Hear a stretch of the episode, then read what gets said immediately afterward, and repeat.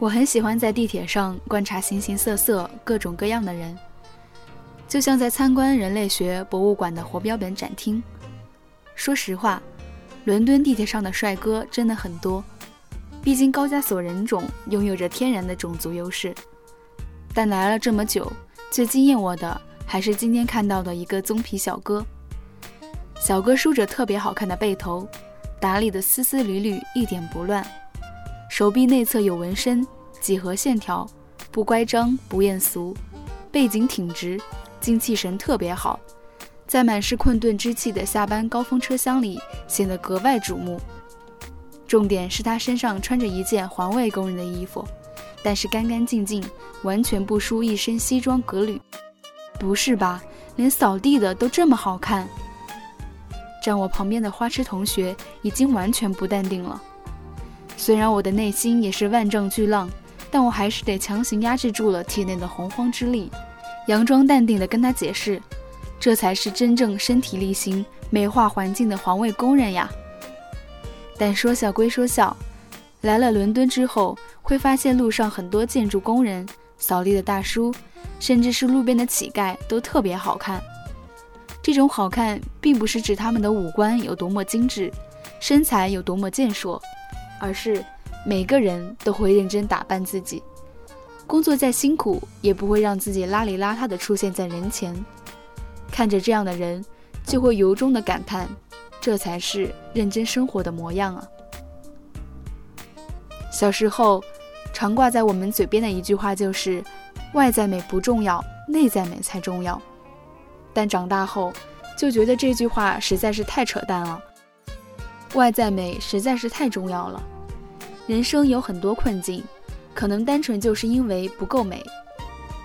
波伏娃甚至在第二信中说道：“美是一种武器，一面旗帜，一种防御，一种推荐性。”这并不是在推翻内在美的重要性，而是对这种简单的把内在美与外在美放在对立面的行为嗤之以鼻。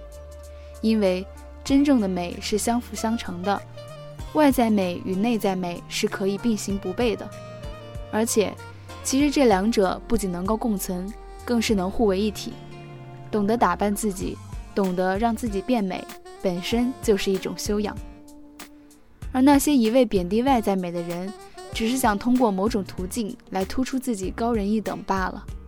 但试问，这样的行为难道不就是一种狭隘吗？况且，美本身就不是一种天赋，而是后天的习得。要知道，变美可是一件需要耗费大量时间精力的事情，可以说算是修炼了。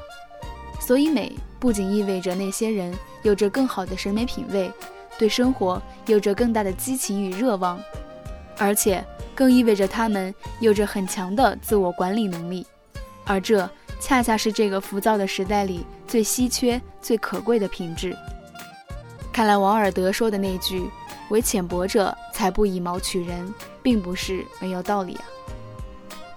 你在生活中有没有看到过一种女孩，明明五官长得并不怎么样，但是给人的感觉就是很美？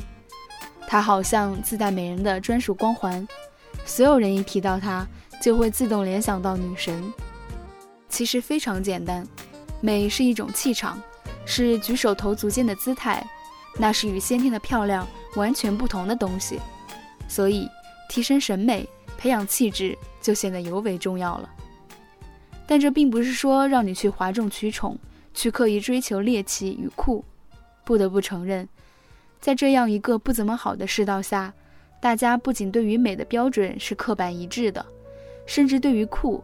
特别这样的词语的理解也是莫名的相同，在很多人眼里，变美就是意味着要去吸引他人的目光，要接受他人的认可，要跟身边的人都不一样。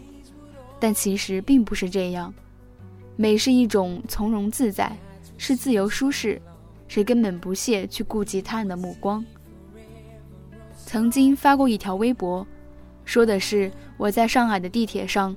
看到过一个日本奶奶，七十岁左右的年纪，戴深褐色墨镜，满头卷曲银发，打理的一丝不乱，穿着领口有蕾丝花纹的白衬衫和墨绿色的连衣裙，背一个玉绿格子拼接双肩包，后面是卡通图案，光小腿，白球鞋，露脚踝，像一棵刚开花的绿植站在春天里。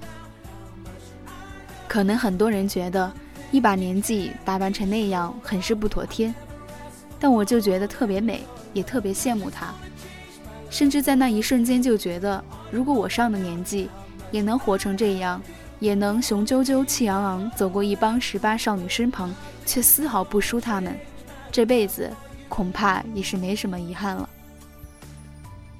在我看来，这就是真正的美，是从骨子里散发出来对生命的从容。这就是任她们多漂亮，未及你金贵。但想要做到这一点，就必须耐心经历时间的历练与岁月的考验。除此之外，还有非常重要的一点，那就是时刻保持对生活的热爱。所以啊，真正的变美，并不是教你把昂贵的装饰在身上简单堆砌，不是教你向物欲投降，而是让你端正对生活的态度。所以，你还有什么理由不活得认真一点，不让自己变得更美一点呢？